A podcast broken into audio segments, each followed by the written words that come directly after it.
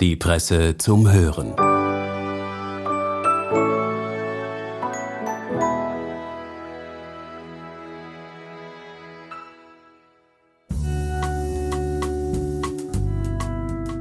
Hallo und herzlich willkommen bei der Presse zum Hören. Kennen Sie das, wenn Sie ein Wort nicht herausbekommen? Unser heutiger Autor kann sprichwörtlich ein Lied davon singen, denn er stottert.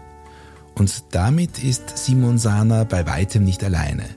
Wie er damit umgeht, welche berühmten Persönlichkeiten ebenfalls stottern und vieles mehr hören Sie im Spektrumtext von Autor Simon Sana. Es liest Julia Pollack. Viel Vergnügen.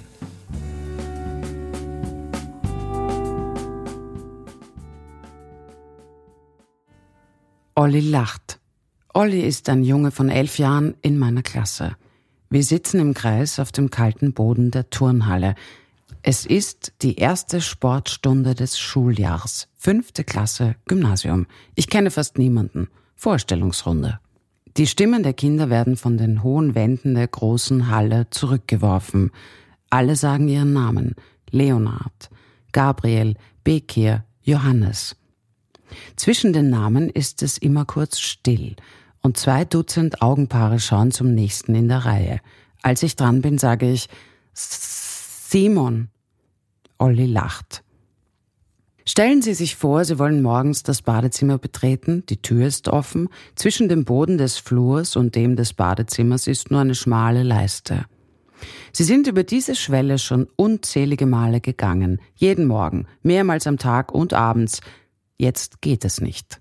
Wie? Es geht nicht. Machen Sie doch einfach den Schritt, da ist kein Hindernis. Aber es geht nicht. In ihnen verkrampft sich alles. Sie spüren einen Druck auf der Brust. Sie spannen die Beine an. Es geht einfach nicht. Sie wenden sich um und gehen stattdessen in die daneben liegende Gästetoilette. Das geht ohne Probleme. So oder so ähnlich geht es Menschen, die stottern. So geht es mir immer und immer wieder. Die Schwelle ist mein Mund und der Schritt ist ein Wort. Mehrmals am Tag stolpern mir Wörter über die Lippen oder bleiben ganz hängen.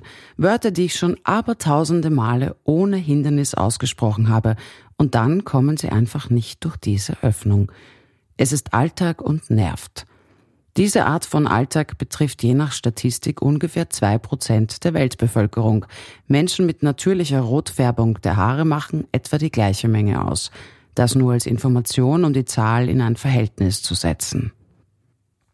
Wer einen Menschen kennt, der rote Haare hat, kennt wahrscheinlich auch einen, der stottert. Stottern stellt ein Spektrum dar. Auf diesem Spektrum befinden sich Menschen, denen es beinahe immer unmöglich ist, einen Sprechfluss zu erzeugen. Genauso wie Menschen, bei denen man nur beim genauen Hinhören Unebenheiten im scheinbar glatten Sprechverlauf wahrnimmt. Menschen, die stottern, trifft man überall an. Es gibt unter ihnen sogar Dolmetscherinnen. Am häufigsten hört man von Schauspielerinnen oder Politikerinnen. Bruce Willis stottert. Marilyn Monroe habe gestottert. Der Mr. Bean-Star Rowan Atkinson, der deutsche YouTuber Rezo, hat Schwierigkeiten beim Sprechen und sogar der US-amerikanische Präsident Joe Biden stottert. Häufig wird dann hervorgehoben, wie außergewöhnlich es sei, dass diese Menschen Berufe haben, in denen sie viel und öffentlich sprechen müssen. Das zeugt davon, dass es vom Stottern bis heute ein sehr eindimensionales und oberflächliches Bild gibt. Ich stottere und an kaum einem Ort spreche ich so flüssig wie auf einer großen Bühne. Ich stehe am Tresen einer Kneipe, das Licht gedimmt. Es ist laut, so laut, dass man sich nur schwer unterhalten kann. Ich bin 17 Jahre alt und unsicher. So unsicher, wie man ist, wenn man noch nicht so oft lässig in einer Kneipe ein Bier bestellt hat. Hinter dem Zapfhahn steht eine junge Frau. Na, was kriegst du? Ich setze an, nichts. Ich habe gefragt, was du kriegst. Mein Mund geht auf, kein Ton. Sie schaut irritiert. Äh, in B B B Bier, bekomme ich schließlich heraus. Sie nickt. Ich stottere am Telefon und wenn ich mit fremden Menschen spreche, ich stottere, wenn ich meiner Freundin sage, dass ich kurz einkaufen gehe. Ich stottere, wenn ich Seminare halte und meinen Studierenden etwas erkläre. Ich stottere sogar, wenn ich für den Deutschlandfunk Kulturpodcasts aufnehme. In manchen dieser Situationen merkt man mir das nicht an. Stottern ist in meinem Verständnis nicht der Moment, in dem mir ein Wort im buchstäblichen Sinne nicht über die Lippen kommt. Ich stottere auch in Momenten, in denen ich ganz flüssig spreche. Stottern ist eine Art zu sprechen, ein Vorgang im Körper, den man von außen vor allem wahrnimmt, wenn der Sprechfluss nicht glatt verläuft. Man kann, als jemand, der davon betroffen ist, nicht nicht stottern. Es bedeutet, dass der Vorgang des Sprechens dem permanenten Druck unterliegt, nicht an den eigenen Mitteln zur Lauterzeugung zu scheitern. Zu sprechen ist ein hochkomplexer Vorgang, bei dem Abläufe im Gehirn körperliche Mechanismen in Gang setzen, an deren Ende ein hörbares Wort steht, im Idealfall. Dabei arbeiten mehrere Teile des Körpers zusammen. Ein kleiner Ausflug in die Phonetik. Die Laute, die wir erzeugen und die es uns ermöglichen zu sprechen, bestehen aus Luft, die durch Stimmlippen in Schwingung versetzt und auf dem Weg hinaus aus dem Mund moduliert wurde. Wie der Laut klingt, hängt vom Überwindungsmodus ab, den wir anwenden. Sprechen wir ein F, muss die Luft einen kleinen Spalt überwinden, den wir zwischen den oberen Schneidezähnen und der Unterlippe bilden. Es entsteht Reibung. Deswegen spricht man von einem Reibelaut. In der Fachsprache ein Frikativ. Es gibt, um ein anderes Beispiel zu nennen, auch Plossive. Das sind Laute, bei denen wir eine Blockade bilden, durch die die Luft aufgehalten wird. Wenn wir diese Blockade ruckartig lösen, entsteht ein Laut, in diesem Fall etwa ein P. Bei Menschen, die stottern, läuft dieser Prozess nicht in dem gewünschten Rhythmus und der vorgesehenen Geschwindigkeit ab. Der Reibelaut reibt zu lange, weil die Zähne nicht schnell genug von den Lippen gelöst werden, um in den nächsten Laut überzugehen. Der Plossiv löst sich nicht, weil die Blockade nicht aufgehoben wird. Warum das so ist, ist bis heute nicht ganz klar. Für mich war es im Umgang mit meinem Stottern zentral, diese Abläufe zu verstehen und zu spüren, was im Artikulationstrakt, dem Teil des Mundes, in dem diese Vorgänge ablaufen, beim Sprechen passiert. Ich kenne nicht die Stottergeschichten von all den Schauspielerinnen und Politikerinnen, die davon betroffen sind. Aber für mich war mein Problem mit dem flüssigen Sprechen ein nicht unbedeutender Antrieb, auf die Bühne zu wollen oder öffentlich zu sprechen. Es gibt Stotterer, die Angst vor öffentlichem Sprechen haben, aber Stotterer, die gern öffentlich sprechen, sind nichts Besonderes.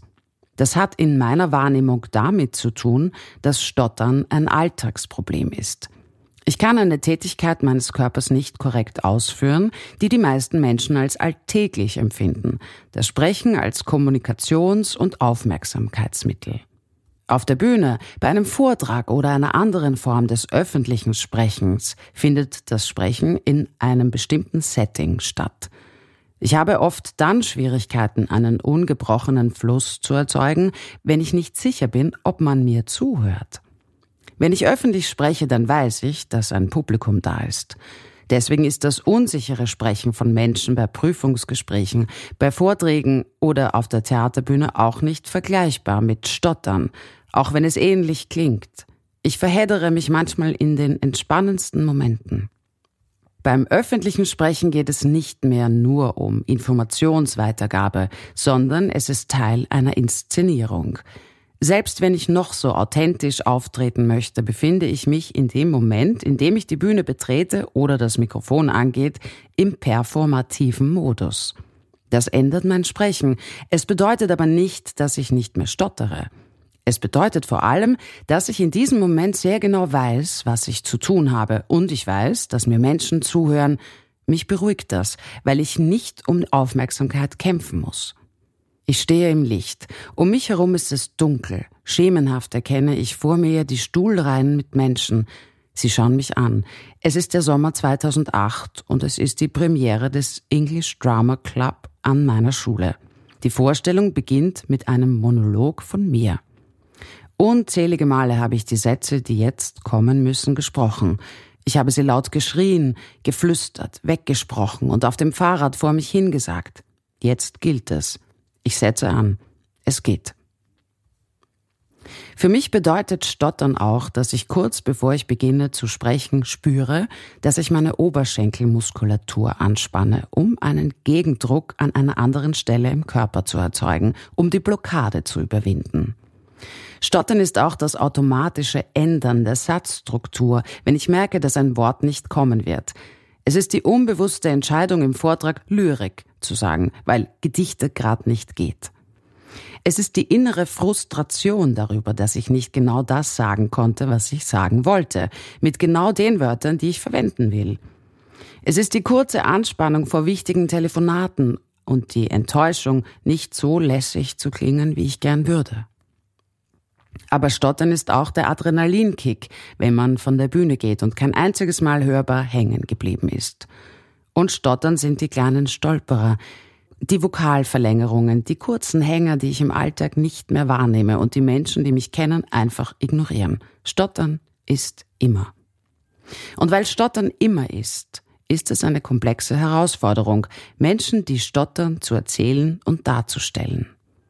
Denn Stottern in Filmen ist meist ein Zeichen für Außergewöhnliches, in positiver wie negativer Weise.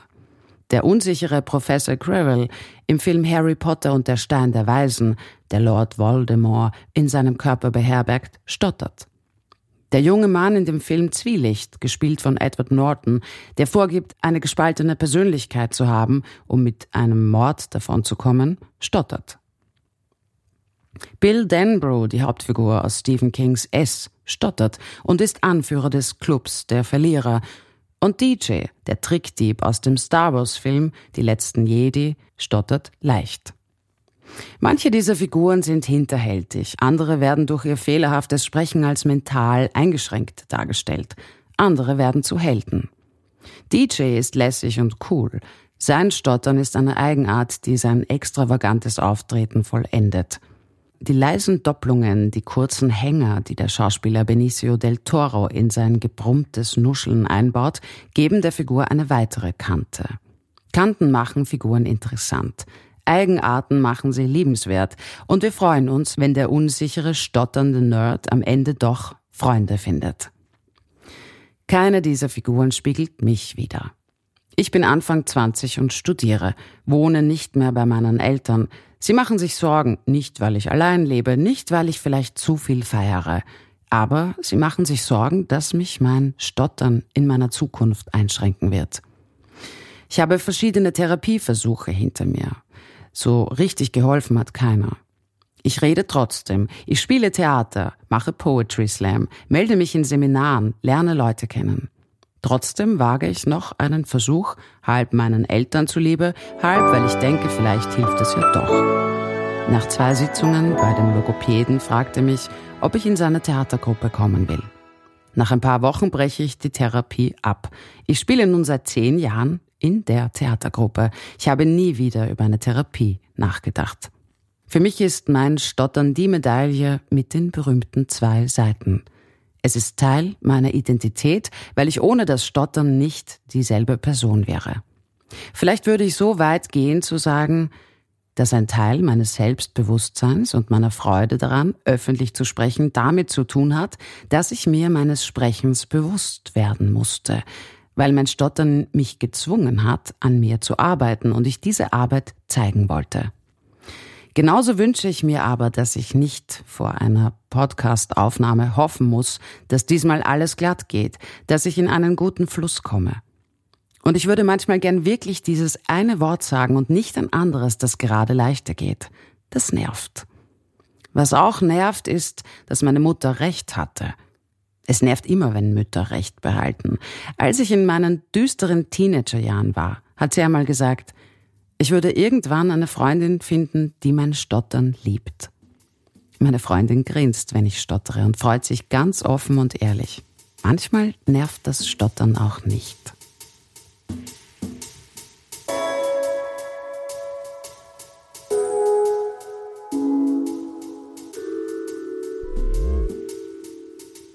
Das war der Text von Simon Sahner aus dem Spektrum.